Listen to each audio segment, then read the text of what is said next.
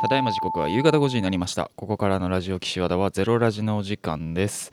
さあ、5月6日でございます。ゴールデンウィーク、もうあと2日で終わりますね。どうしますか？まあ、今日はあの、ここ来る途中、あのなんか、高校生がすごい、ゴールデンウィークなのになんで部活行かなあかんのやみたいな顔してるの見ま見ましたけど、まあ、高校生とかね、部活してたらもうゴールデンウィーク休みないからね。あのちなみにあの大人になってもゴールデンウィークに休みなんかないからね。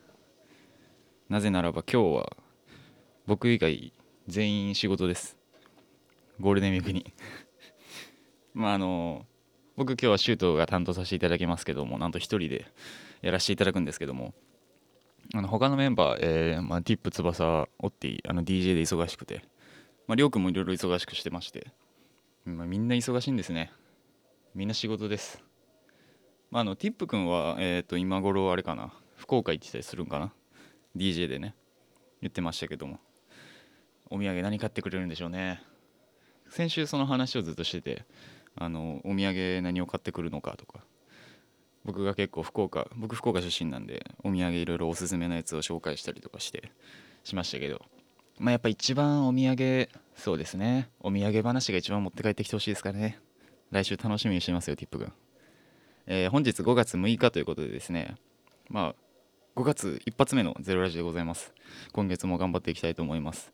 そして毎週やってる、あの、今日は何の日っていうやつなんですけど、えーまあ、調べてみたところ、本日5月6日、えー国際ノーダイエットデーという日だそうです。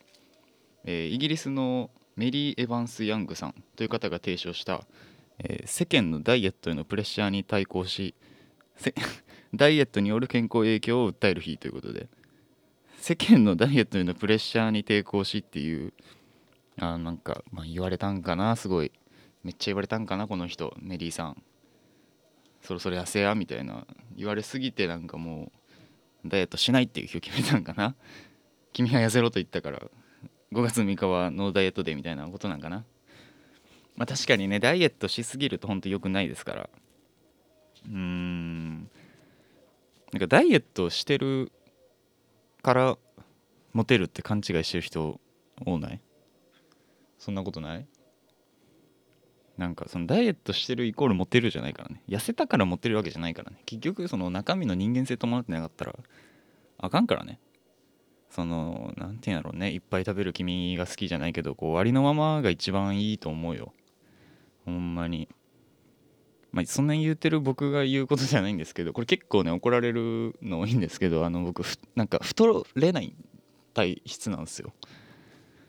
なんか学生の時から本当部活で筋トレとかもしてましたけどなんかそのお前はまずその筋トレをする前に筋肉になる脂肪がないからまずお前太れって言われてもうそれ以来ずっと太れずに結構飯は食ってるつもりなんですけどあとあの、ね、献血とか行った時にあの献血した時ってあのその自分の血の成分とかをこうどういう成分が多いかみたいな自分の血の中にどういう生活をしてるか生活をこうどう改善していった方がいいかみたいなアドバイスみたいなのをくれるんですよ。まあ、例えばそのなんで言うとなそのヘモグロビンが少ないのでその鉄分を含む食べ物いっぱい食べてくださいねみたいなそういうことを結構言われるんですけど僕がよく言われたのがあのコレステロールの数値が低すぎますって言われたんですよ。どういうことだと思って。コレステロールってなければないほどいいもんちゃうんと思って。思ってたんですけどどうやら少なすぎても良くないみたいで僕もっと脂っこいものを食べなきゃいけないみたいですね。もっとなんか太れるようになりたいなと思いますけど。まあ本日、えー5月6日国際のダイエットデーということで。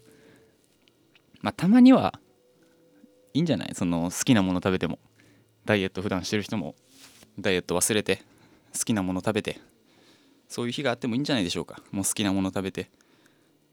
ということでみんな今日はわがままして好きなもの食べていこうぜ。ということで今週も始めていきたいと思います。ゼロラジ。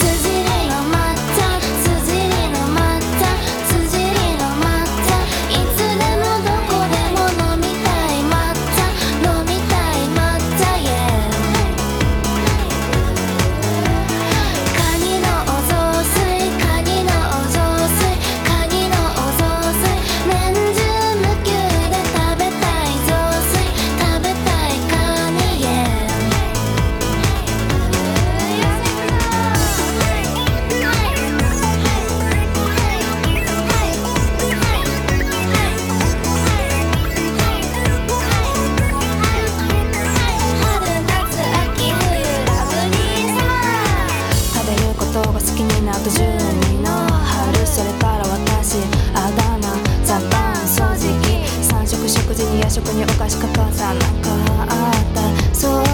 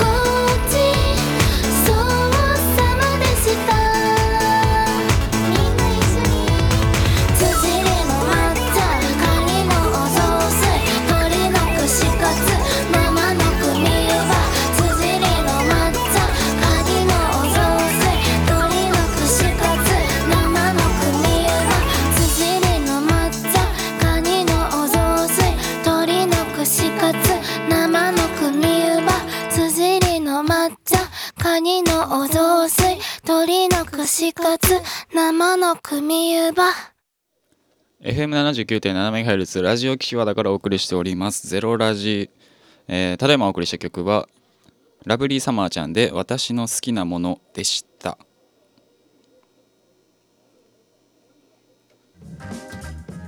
いや一人で頑張ってます。改めましてこんばんは。シュートです。ちょっと今危なかったね。やばいよ。一人ラジオやばいぞ。いけるんかこれマジで。もう疲れた。まああの今お届けした曲「ラブリーサマーちゃん」っていう方の「私の好きなもの」というまああの開幕あの自分の好きな食べ物をずっと歌ってるっていう歌なんですけどまあなんか一人なので今日僕の好きなものまあ今日の曲にちなんでねちょっとお話ししたいんですけど僕結構アニメとかあのー漫画とかがすごい大好きでよく読んでるんですけど今一番ハマってるのがですねあのゴールデンカムイっていう作品がありましてめちゃくちゃ面白いんですよこれが。あのー結構今人気っていうか注目が集まってて実写の映画とかも決まってね。この間漫画が完結したんですけど。まああの大体のあらすじで言うとあの日露戦争が終わった後の北海道のお話なんですけど。あのー元軍人の杉本っていう男と、えー北海道のアイヌ民族ですね。アイヌのアシリパって女の子が主人公なんですけど。であの昔のアイヌが隠したと言われる金塊をめぐっていろんな人たちとこうその金塊をめぐって戦ったり金塊を探して謎解きをしたりとかその人間ドラマ的なとこもあってサバイバル漫画みたいなもんですね。あのーただ単に金塊を探すだけじゃなくてこうアイヌの人たちがどう生き抜いてきたかみたいなそこサバイバル的な面のやつもあってごくねストーリーがすっごく面白いんですよ。あのー伏線回収しつつでいろんな人が出てきて裏切り裏切られ。こいつ実はこうだった。あいつ実はああだったみたいな。のがあってねたまんなかったんですよ。最後までバーって読んじゃいました。あの本当まあいろんな人物出てきて、まあ、裏切り裏切られのあのストーリー展開なんですけどこのそういう裏切り裏切られがあってのあるんですけどそういうのがあるたびにその主人公の杉本とアシリパのただただまっすぐにお互いを思う相棒としてねお互いを信頼し合ってるまっすぐな感じがものすごく刺さるんですよ。超いいのよこれ。であのー今はねアニメを見てます。漫画を全部読み終わった後に今アニメをの方を見てます。あのゴールデンカムイ作品連載が完結してそれを記念して、えー、と今あのヤングジャンプの携帯のアプリでね漫画が全話読めるんですよ。これえっ、とゴールデンえっ、とねだかあさってであさって5月8日まであの無料公開中なのでもちろんあの単行本とか買ってね僕もその無料のやつで読んだんですけどやっぱあのアプリのやつとかだと見開きのページとかがちゃんと見れないんですよ。だからやっぱこれ単行本買って読むしかないなと思ってますけども。これねぜひ読んでほしい。あの310何話ぐらいあるんですけどだからもう今日から読んでもあと2日だから1日150話ぐらい読んでったら全然追いつけるんでぜひぜひ読んでほしい。いやてか読めるしね。いや長いわって思ったかもしれんけど。全然読めるから。ハマったら。むちゃくちゃ面白いんですよこれが。なんやろうなこう。その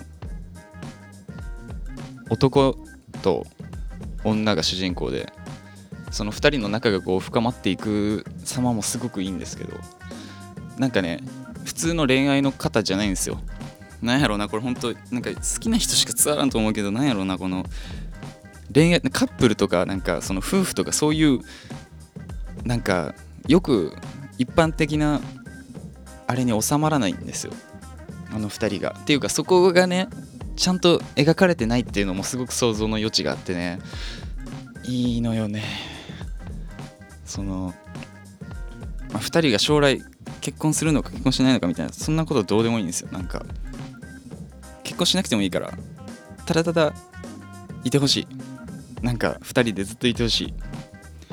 最終回までんでそう思った。好きな人はね多分分かってくれると思うな。すごい。マジで伝わらんけどな。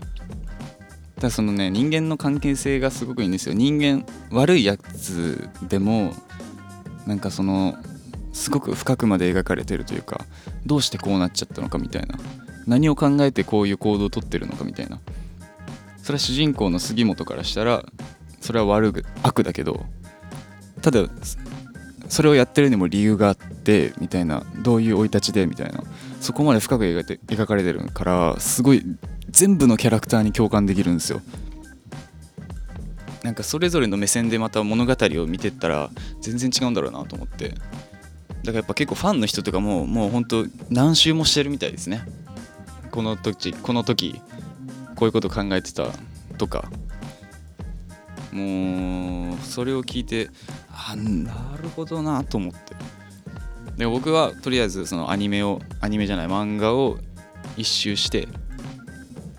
でその後あのアニメでもう一回今2週目の方に入ってます。でこれからあの単行本とかも読もうと思う。めっちゃいいのよアニメもすごいよかっいいしね今見てて。すっげえいいとこなの。漫画で一回読んでるとこなんだけどアニメになるとやっぱこうなるんかみたいな。そこもねめちゃめちゃ最高なんですよ。ぜひぜひあのゴールデンカムイ。僕まだ全然ねにわかな部類ですけどむちゃくちゃドハマりしてるんでぜひぜひ皆さんに読んでほしいなと思ってます。ということでですねまあゴールデンカムイにちなみましてこんな曲をお届けしたいと思います。マン・ウィズ・ア・ミッションでワインディング・ロードこの傷の数だけ。闇を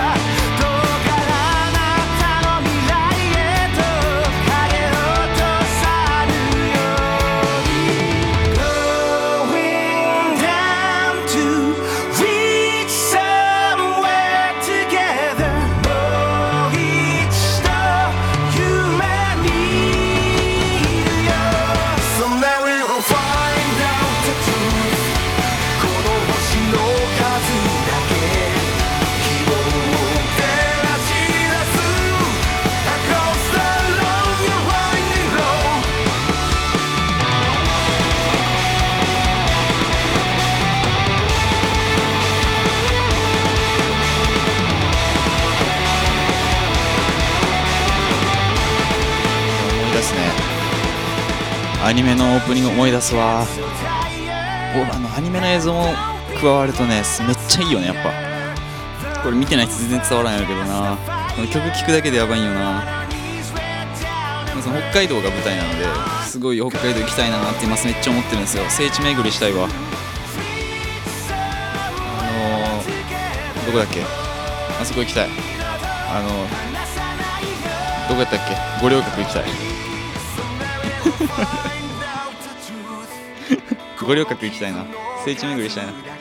結構僕がそもそもねアニメとか漫画にハマるきっかけになったのも一番最初に読んだ作品が中学校の時のあのー銀のさじ」っていう漫画があってそれ読んでうわーってハマってあのこれはま同じ北海道が舞台なんですけど農業高校に通う男の子の話なんですよ。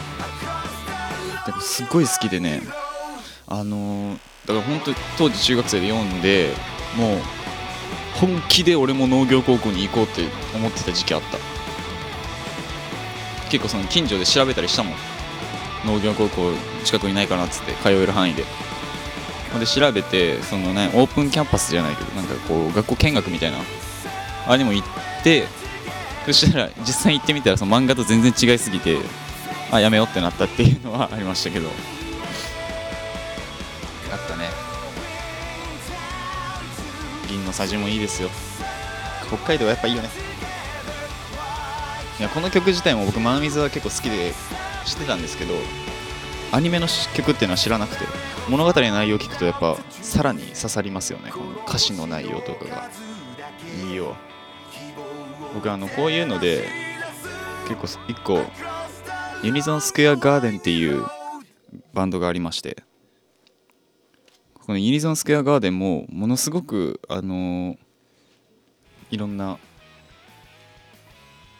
作品に寄り添ってくれる人たちなんですけどこの今流れてる「オリオンをなぞる」って曲が主題歌に使われた「タイガーバニー」っていうアニメがございまして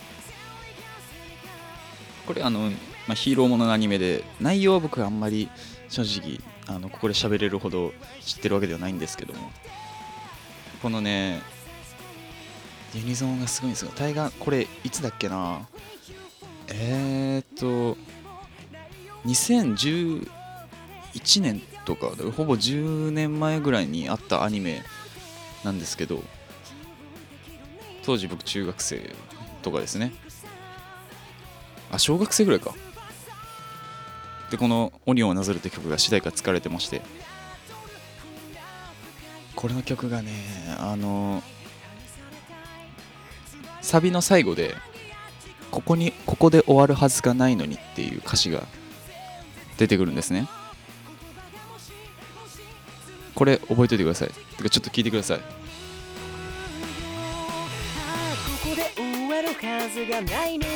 ここ。ここね。聞いた今の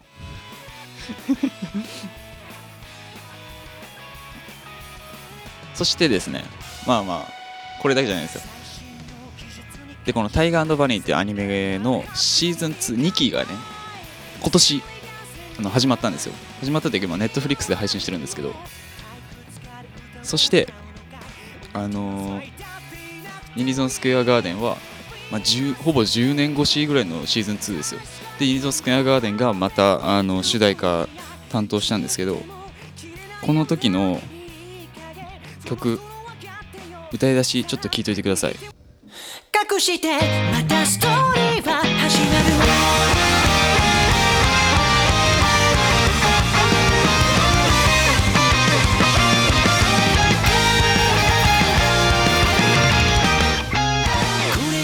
聞きました隠してまたストーリーが始まるという。このつなげ方すごくないですか？このファンのねわからんよ。あのファンの気持ちになって考えた時に、まあ、10年前やってました。アニメがねタイガーバニーのファンからすると。タイガーバニーでさっきのねオリオンをなぞる。ここで終わるはずがないのにから10年越しシーズン2隠してまたストーリーが始まる。この寄り添い方すごくないですか？これマジで泣けるよな。こんなもん。絶対好きになるじゃんユニゾンスクエアガーデンのこと。こんなに作品に寄り添ってくれるバンドないよ。この曲はあのカレード・プラド・フィエスタっていうあの曲で新曲なんですけど。これはねすごい曲自体もすごいいいしね。まあその間にその快進撃になるちょっと待ってとかなんかいろいろあるんですけど。10年越しに答えをこれ出す。めっちゃいいよね。ちょっと聞いてください。今流れてる曲。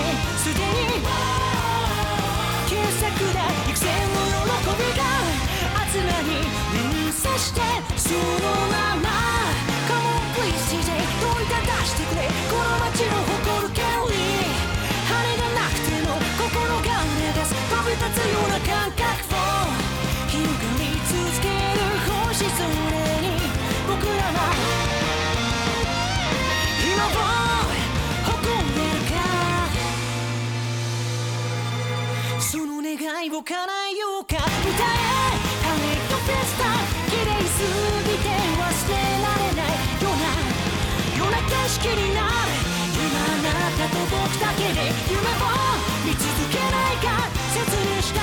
プレリュードだけが答えだろ祝祭の鐘を鳴れ隠して快進撃は走り回ったパレットフェスタ祝祭の鐘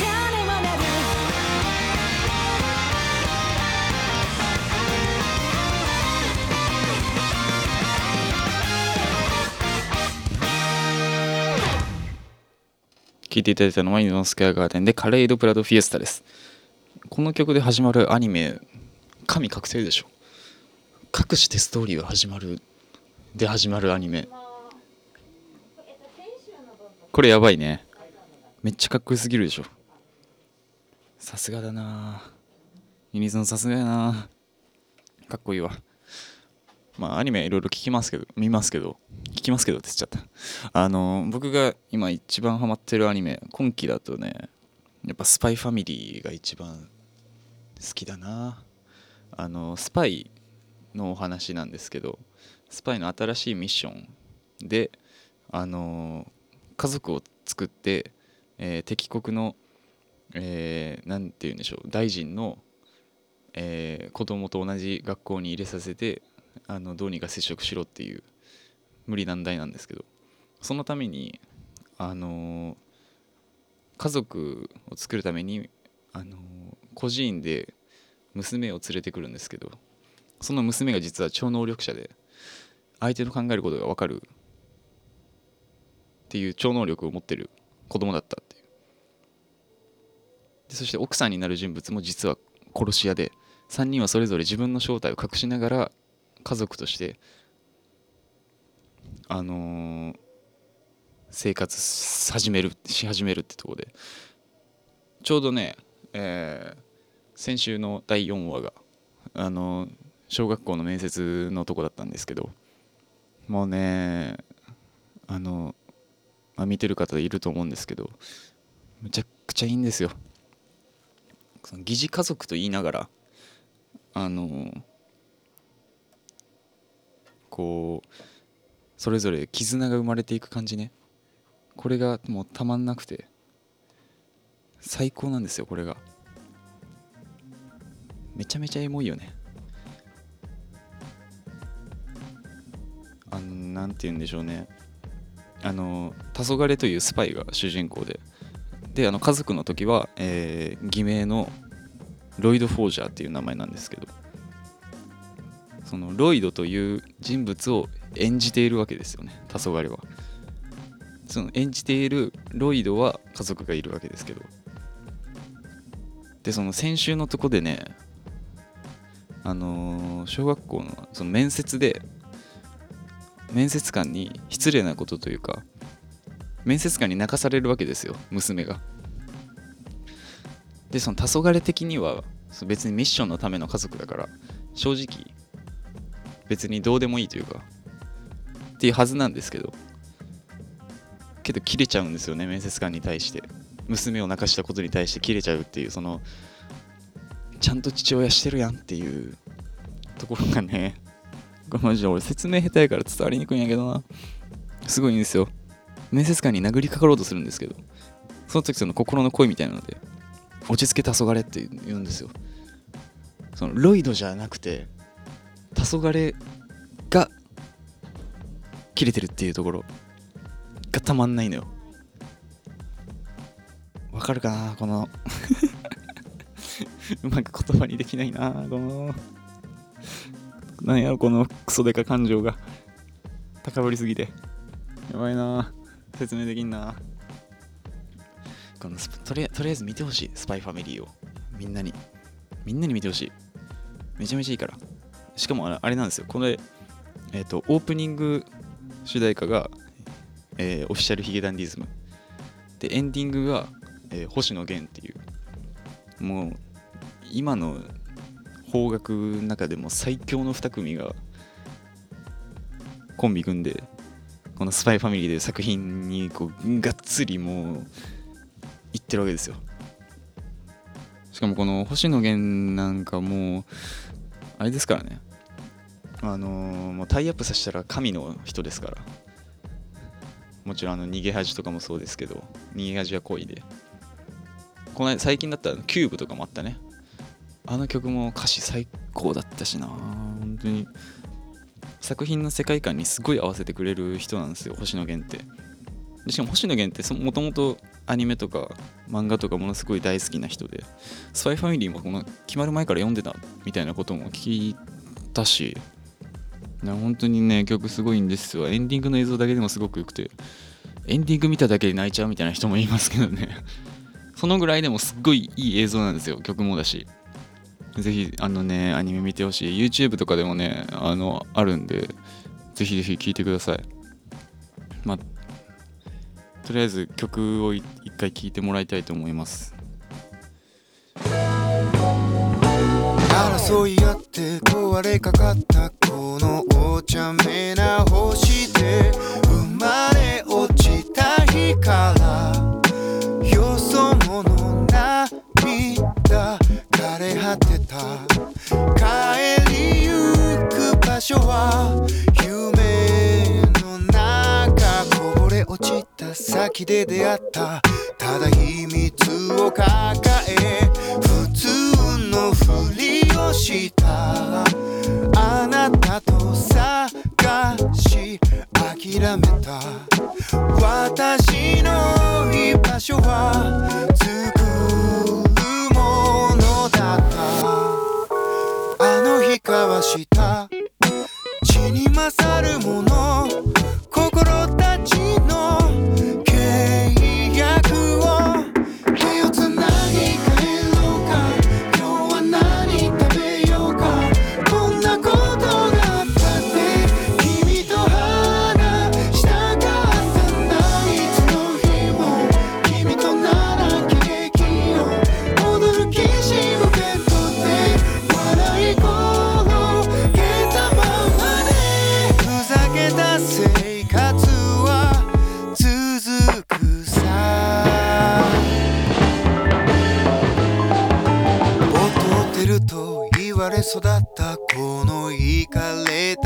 して普通のふりをして気づい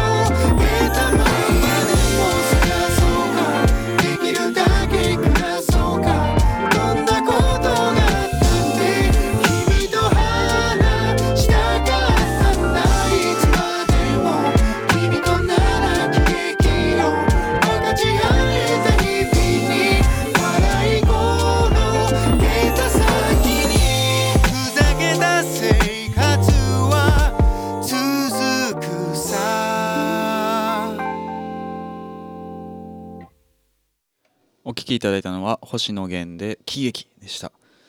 いい曲なんです。ぜひスパイファミリー見てください。本当にお願い。ていうか俺こんなアニメの話ばっかして大丈夫かなこれ。よくないよなこれ。だいぶまあここまで聞いていただいてねなんかアニメ僕も好きで私僕も私も好きですみたいな。漫画よく読みますみたいな人。ぜひねこの後6時からのポキティさんの番組の方聞いてください。ポキティさんはあのアニソンシンガーなのであのそっちこそポキティさんこそもうたくさん喋ってくれるからそういう話この後6時からねありますのでそっちの方ぜひ聞いてください。なのでちょっと番組内容かぶっちゃうのでちょっと変えてこ変えてこ何の話を。そうね。えーまあ、僕一応今あのゼロラジのメンバーの中では、まあ、最年少、えー21歳なんですけども今大学生やってまして僕は唯一このメンバーの中で学生なんですけど今この時期僕らやっぱりね共通の悩みというのが就活ですよね。あの就活どうしようかっていうもうみんな悩んでる。本当に。特にねやっぱコロナとかで結構厳しかったりもするんでね。どうしようかなって感じなんですけどやっぱ仕事のこと将来のこと考えるの本当嫌になりますよね。本当に。本当に嫌。まあその学校とかでもねやっぱその就活の面接対策みたいな、まあ、そういう授業あったりするんですけどそれもなんかあれなんですよ。そのちゃんとした姿勢で立つみたいな。礼儀しっかりみたいな。ノックは、えー3回。あのお辞儀はお辞儀の角度はなんか90度60度30度みたいななんかもうなんかうるうるせえなって思うんですよ。めっちゃもう。それで内定取れるのか。それで内定取れたらもうもういいけどさ。それだけで内定取れるわけじゃないじゃん。もうなんかそのマナーとかなんかもううるせうるせえなって思うのよね。で僕もやっぱ大学生でこうやってラジオやってるってなかなか珍しいですよ。あ桃学さんとかもやってますけど。これが果たして就活に有利に働くのか？これが。僕はなんか割とこう好きなこととか興味あること何でも手出すというか。まあ何にでも「はいはいやりますはいやります」って言ってたらいつの間にかこうやって一人で1時間喋らされるようになってたので。それはそれでめんどくさいことにばっかなってんななんか今のとこ。これラジオ1時間やったから一人で喋ったからっつって面接で喋れるわけじゃないしな。これ喋ったら惹かれるよな多分。何あいつってなるよな。もう本当に。何をしようかね。まあただまあラジオやっててすごい楽しいですけどね。自分の好きなこととかをこう電波に乗せれるっていう。自分のわがままを公開できるっていうのは楽しいですけどねそれこそあのトークスキルとか全然ないですけどやっぱりょうくんとかにはかなわないですけどね。まああのりょうくんと僕は割とこう音楽の趣味が合うんですけど。この間りょうくんあのセカオワのライブ行ってて僕が外れたやつね。クソっつってお土産買ってきてくださいっつって。でそしたらこの間また別のライブなんですけど僕が外れたやつりょうくんが「あ俺当たったわ」みたいな。LINE で言ってきてわざわざ普段 LINE なんかしてこんのに別に。当たったわみたいな。自慢してきて。またライブ当たったんすか？つってそんなそこで運使い果たしたら売れなくなりますよっつって。漫才の方で売れなくなりますよっつったら。実力で売れるからええよみたいな。かっこいいと思って。足で腹立つわあいつ。ほんで今日来ないでしょ？もう。何やなもう。みんな忙しくしてるんでしょうけども。まあなかなかお話持たないので曲をかけたいと思うんですけども。そうですね。どういう縛りでかけていこうか。えー、っとじゃあ新しい新曲縛りでいくか。うーん何をかけようかな。あでも最近よく聴いてる曲。えー、あのカナブーンってバンドを僕中学校の時とかずっとハマってたんですけど最近また聴き出しましてあのカナブーンもねあのベースのメンバーが一回抜けたんですけど新メンバーが加入してこの4月から新しく再始動みたいな感じで今すごく盛り上がってまして今ツアーもあってるしね。ちょっとじゃあ聞いてもらいましょうかね。カナブーンで天国地獄。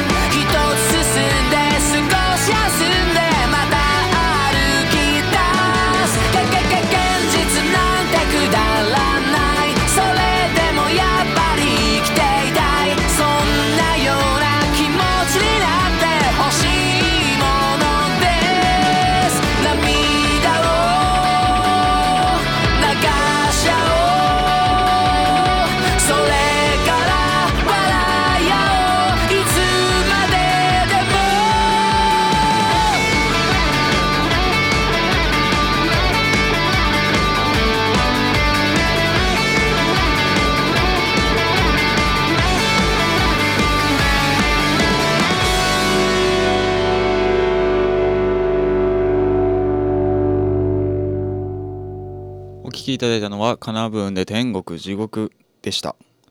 えー、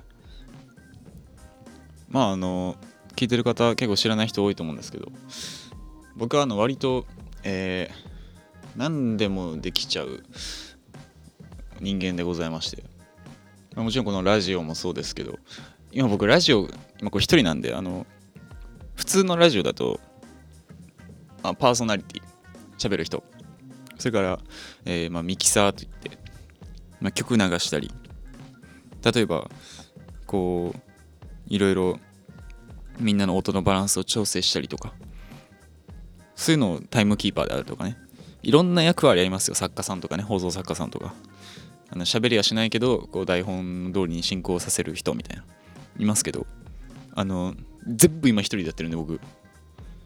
それめっちゃすごいことだと思うんですよ。これ多分あんま言わんけど、あんま言ったらダサいけど、すごいことをやってるのよ、実は。むちゃくちゃ大変よ、こんなん。まあそれもだし、まあ、このラジオで言うと、あとはあの、ツイッターですね。あの、皆さん、聞いてくださってる皆さんにぜひあの、まあ、フォローしてもらって、そこから皆さんお便りを募集したりとか、もうそれこそ、マネージャーじゃないですけど、こうもう何でもやってる、ラジオに関しては。みんなのスケジュール調整したりとかね。やってますよ。そしてあと僕はあのまあ本業大学生ですけどあともう一個あのカメラマンやってます。あのカメラを持って写真家というか一眼レフ使って写真撮って、まあ、例えばこうモデルさんの撮影をしたりとかなんかそういうことをやらせていただいてます。あとは映像制作とかねミュージックビデオを作ったりとかもしたことあります。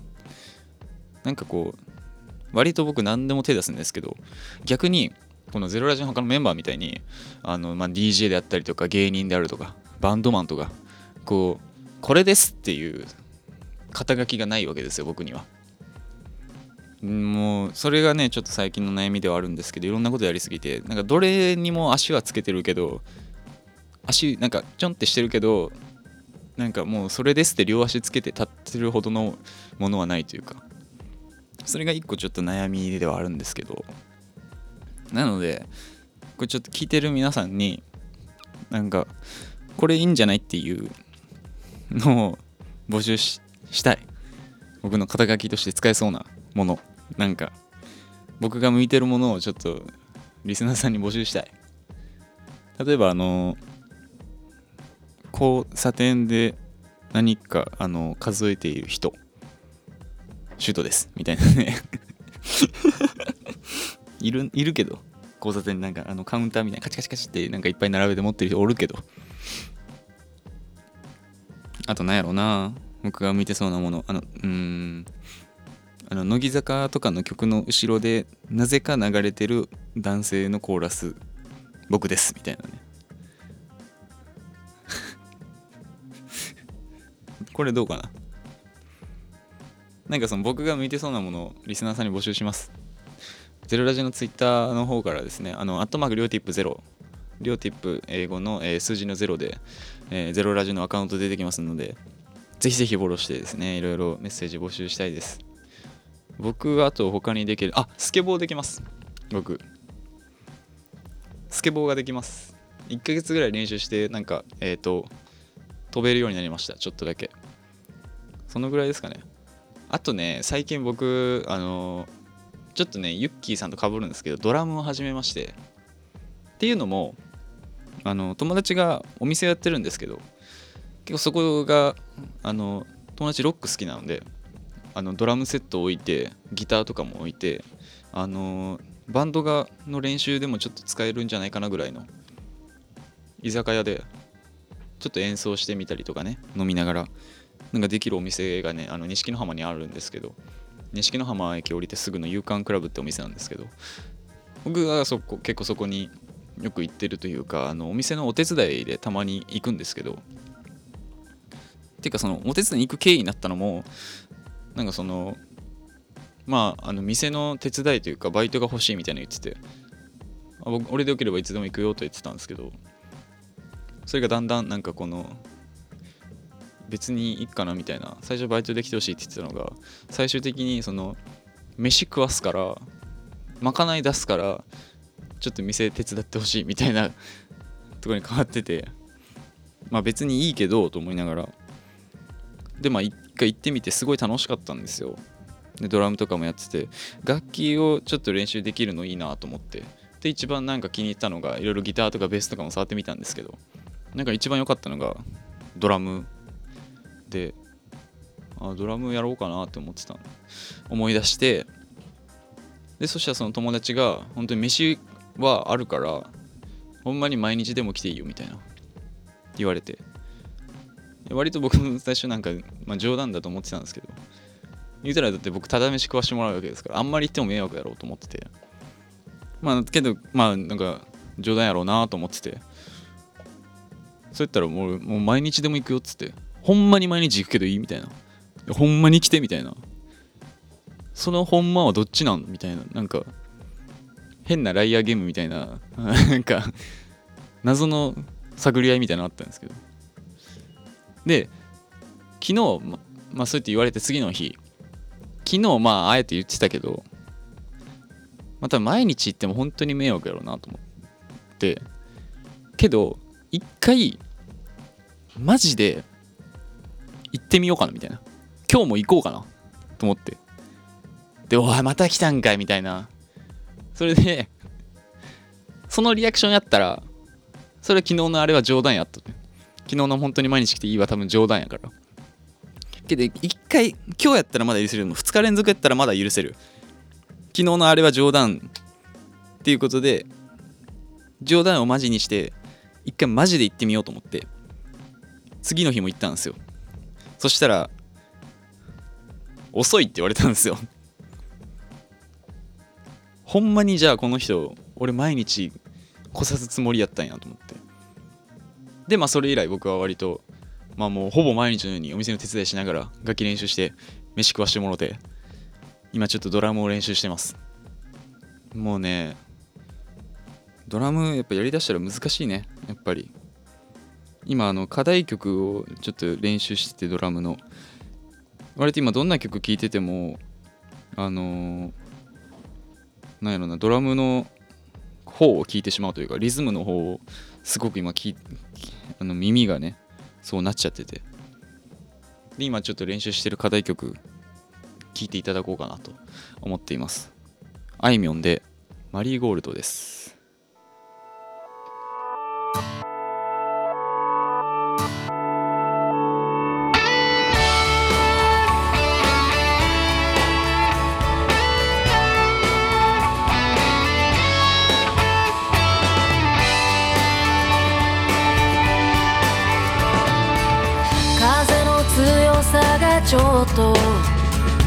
心を揺さぶりすぎて真面目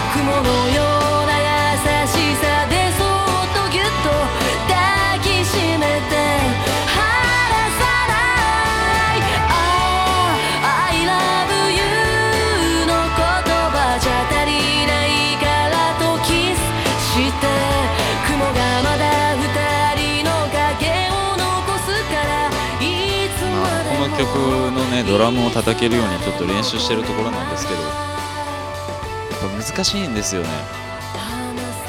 なんならあのヒップホップとかの曲の方がまだビートとっていうので結構一定だから叩きやすかったりするんですけどバンドってやっぱ難しいね。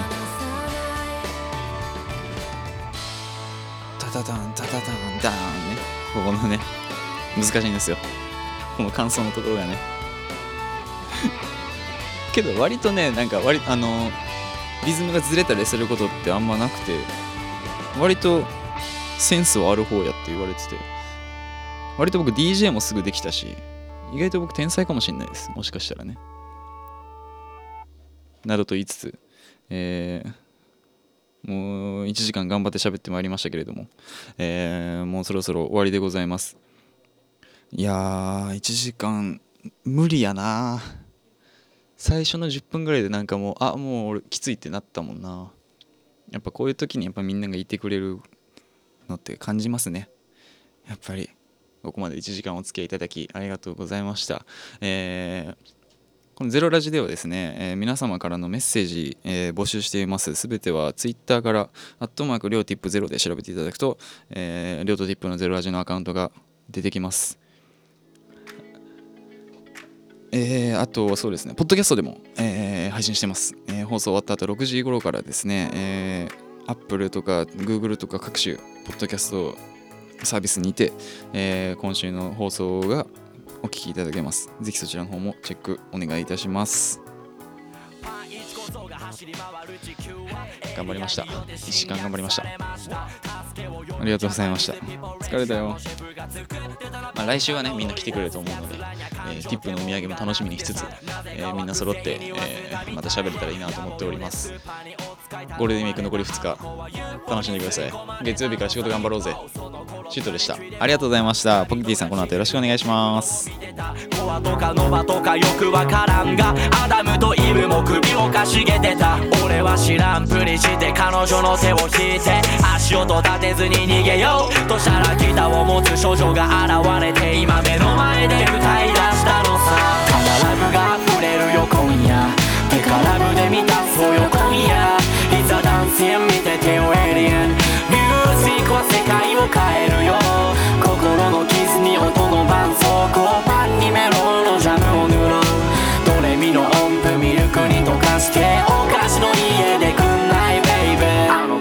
けたキスマークドレスコードてんとう虫が寝癖の先っちょ。指に光を溜めて打つ心臓。意地張っても寒いだけさ。愛してるはまだ言わないで。それに代わるフレーズが欲しくて。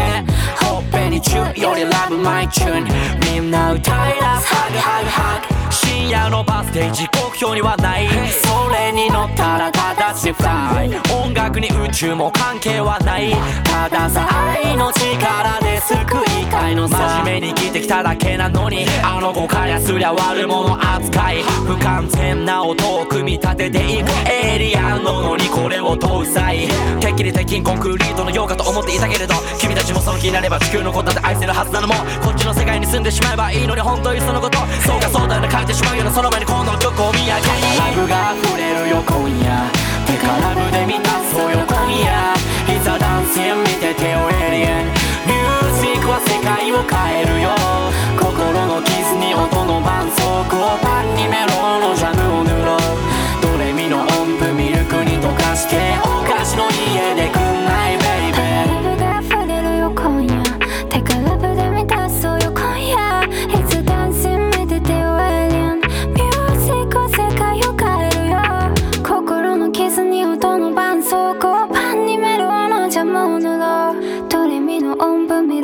溶かして崩壊しの家で来ないベイビー